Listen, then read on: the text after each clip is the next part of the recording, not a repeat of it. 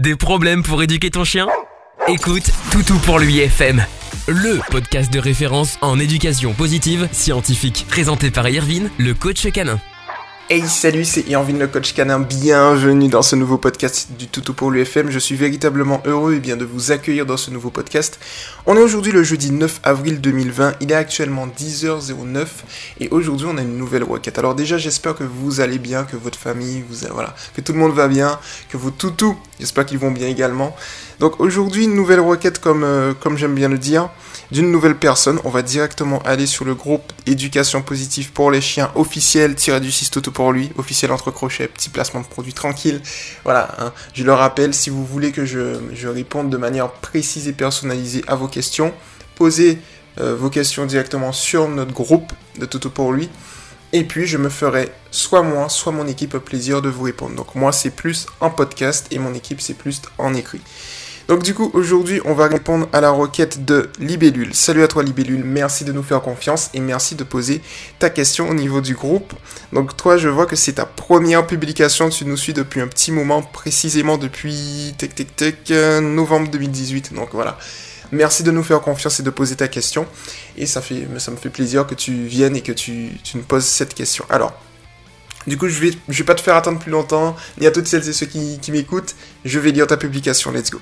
Bonjour, j'ai un petit souci avec mon husky sibérien de 20 mois. Un super loulou. Et depuis le décès de son copain il y a 3 semaines, il déprime, ce que je comprends tout à fait.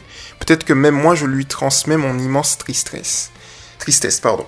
Le souci est que il stresse énormément. Des fois, à ne pas vouloir partir en balade. Une peur extrême que je ne comprends pas. Ce n'est pas régulier, mais un jour sur deux quand même.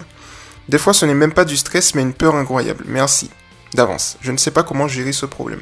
Alors, merci de ta publication, Libellule. Effectivement, on a un chien ici euh, qui euh, est en train de supporter tout simplement un deuil. Donc, euh, en train de vivre un deuil. Donc, c'est un peu compliqué.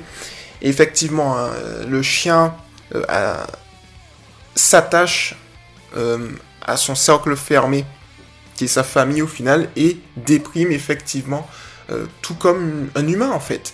Et on a tendance à un peu l'oublier, donc euh, c'est... Voilà, petite piqûre de rappel, je le rappelle, entre parenthèses, les chiens ont des émotions et donc du coup ils ont... Euh, ils sont un peu comme nous. J'aime pas trop faire de l'anthropomorphisme, mais à ce niveau-là, au niveau émotionnel, ils sont un peu comme nous, c'est-à-dire qu'ils ont des hauts, des bas, parfois ils en ont marre, parfois ils sont en deuil, parfois ils sont tristes, parfois ils sont contents. Et voilà, bien évidemment, on préfère les voir contents que tristes, mais c'est comme ça. Donc du coup, Qu'est-ce qu'on peut faire ici spécifiquement libellule pour régler la situation? Alors il y a un point important que j'aimerais savoir, que tu vas pouvoir me dire, comme j'aime bien le dire, on est là pour optimiser. Donc là je te donne la base et ensuite tu vas me, dire en optimisant. Euh, après l'écoute de ce podcast. Alors la question que j'ai à te poser c'est que est-ce qu'il fait ça depuis euh, effectivement le décès de son compagnon ou bien il le fait depuis beaucoup plus longtemps? Parce qu'en fait, la stratégie est totalement différente. C'est-à-dire que si par exemple tu as un chien qui a peur depuis, imaginons, euh, depuis que tu, tu l'as accueilli, donc si tu l'as eu à 3 mois, 2 euh, mois, pardon, 8 semaines, s'il a peur depuis euh, cette période-là, peut-être que tu as un syndrome de privation sensorielle. C'est-à-dire que le chien a vraiment, vraiment, vraiment peur de tout. Donc du coup, effectivement, là, la stratégie est différente. Ce qui me conforte dans le fait qu'on a une bonne hypothèse, c'est le fait que tu dis que ce n'est pas régulier, mais un jour sur deux quand même. Bon. Donc du coup, ici, c'est clairement pas, je pense, un syndrome de privation sensorielle, parce que sinon, ça aurait été quelque chose de très constant. Donc on va plus aller vers un, je dirais, un choc émotionnel qui va induire un comportement irrégulier. C'est-à-dire que ici, effectivement, un jour sur deux, il va avoir peur. Alors un point important qui va se passer, et je vais te l'expliquer, je vais partir de la base dans ce podcast que c'est depuis, euh, eh bien, tout simplement le décès de son compagnon. Donc, depuis le décès de son compagnon, c'est forcément, je dirais, quelque chose de très, euh, très traumatisant pour lui. Et donc, du coup, comme c'est traumatisant pour lui, ça va justement induire tout un tas d'émotions en lui qu'il peut assimiler à du négatif. C'est-à-dire, imaginons, euh, on entend un, bruit de clé et que le chien était... Je sais pas dans quelles circonstances son compagnon est mort, mais si le chien, ton chien actuellement, euh, ton husky est actuellement dans un état négatif, il peut assimiler effet de cause et effet, le bruit de clé a du négatif. Et donc du coup, ça peut effectivement expliquer le pourquoi il est comme ça.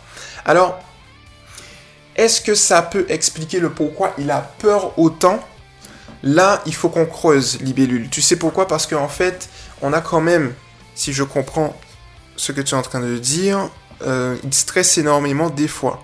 Ne pas vouloir partir en balade, une peur extrême que tu ne comprends pas. Donc si on reste sur notre hypothèse, c'est-à-dire qu'il a vraiment peur de sortir.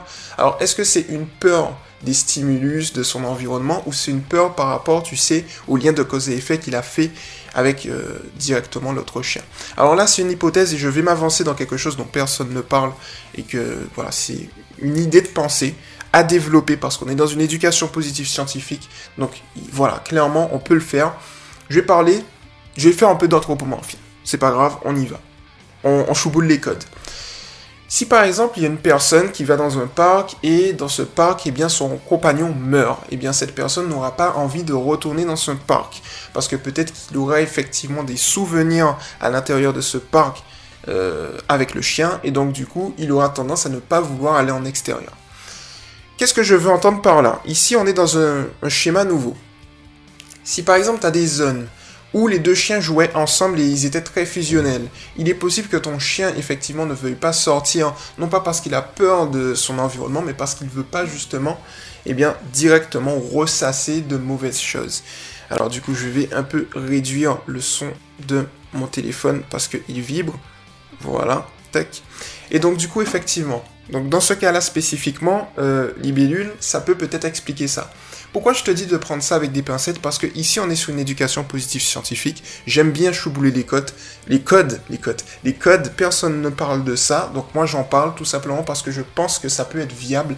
Je pense que en fait les émotions des chiens ne sont pas cloisonnées à un standard dont on que les gens disent, mais plus à c'est illimité on n'a pas encore tout découvert. Donc du coup, je pense effectivement qu'on peut être sur ce créneau. Il faudrait justement fouiller un petit peu pour confirmer cette hypothèse, mais euh, il y a de fortes chances aussi.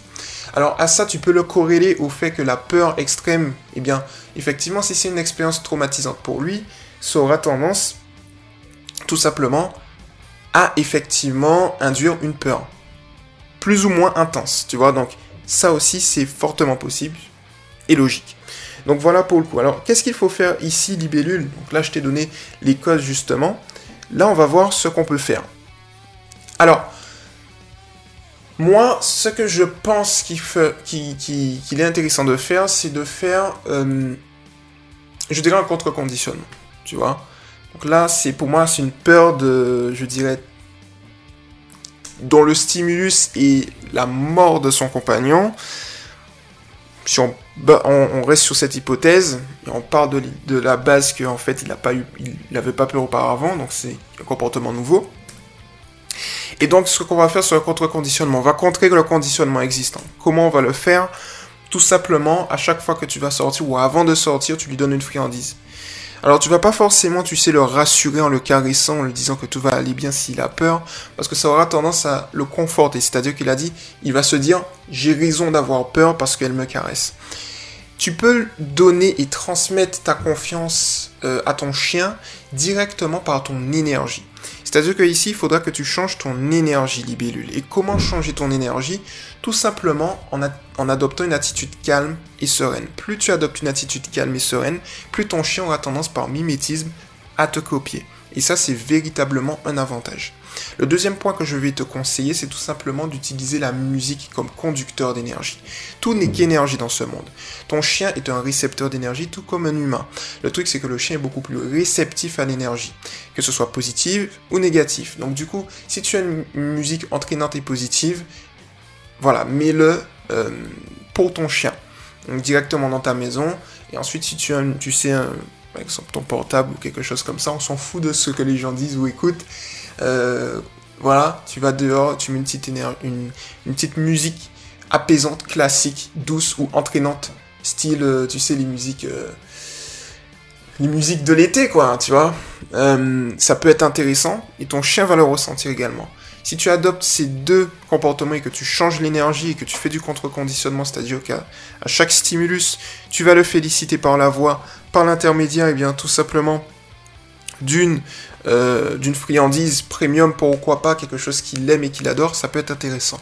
L'autre point important, c'est que euh, on va se focaliser sur ce qu'il aime et on va euh, ignorer ce qu'il n'aime pas. Donc du coup, ce qu'on va faire ici, c'est-à-dire que si tu vois qu'il y a des jeux, des éléments intéressants ou des choses qui vont stimuler son attention, notamment les jeux intelligents, on va essayer de l'occuper mentalement pour éviter qu'il pense justement à cette expérience. Parce qu'effectivement, lorsqu'un chien est en deuil, je vais faire des recherches là-dessus encore, mais euh, il va avoir tendance à, penser, ressasser, etc. C'est possible, effectivement, parce que c'est pour ça qu'il a un état de déprime. C'est-à-dire c'est un système de pensée. Donc du coup, on va changer ce système de pensée en essayant de le concentrer sur d'autres choses. Par exemple, des jeux intelligents. Donc joue un peu plus dessus, travaille un peu plus, un les tricks également tu sais, les tricks, donc le pas bouger, assis, couché, fait le mort, etc. Plus de stimulation à ce niveau-là, de telle sorte à ce qu'il puisse se concentrer mentalement. Et de là, tu vas te rendre compte certainement que dans les semaines à venir, puisque c'est sur du long terme, un deuil, c'est pas sur quelques jours malheureusement, il va, il va y avoir des améliorations et ça, j'en suis sûr là-dessus. Donc voilà pour le coup pour ce petit podcast Libellule. J'espère que ce petit podcast t'a plu. À toutes celles et ceux qui m'ont écouté également, n'hésite pas à revenir vers moi pour justement faire une optimisation de telle sorte à ce qu'on puisse directement voir si oui ou non euh, où on va. Tout simplement. Donc voilà pour le coup. Euh, merci de m'avoir écouté Libellule. Et puis on se retrouve très rapidement de toutes les manières sur le groupe. Retrouvez-moi également sur Toto pour lui TV, donc la chaîne TV de, Toto pour lui et Toto pour lui FM. N'hésitez pas à vous abonner directement. C'était Irvin le coach canin et puis on se retrouve très rapidement dans un prochain podcast. Ciao. Tu viens d'écouter Toutou pour lui FM avec Irvin le coach canin. À très vite pour un prochain podcast.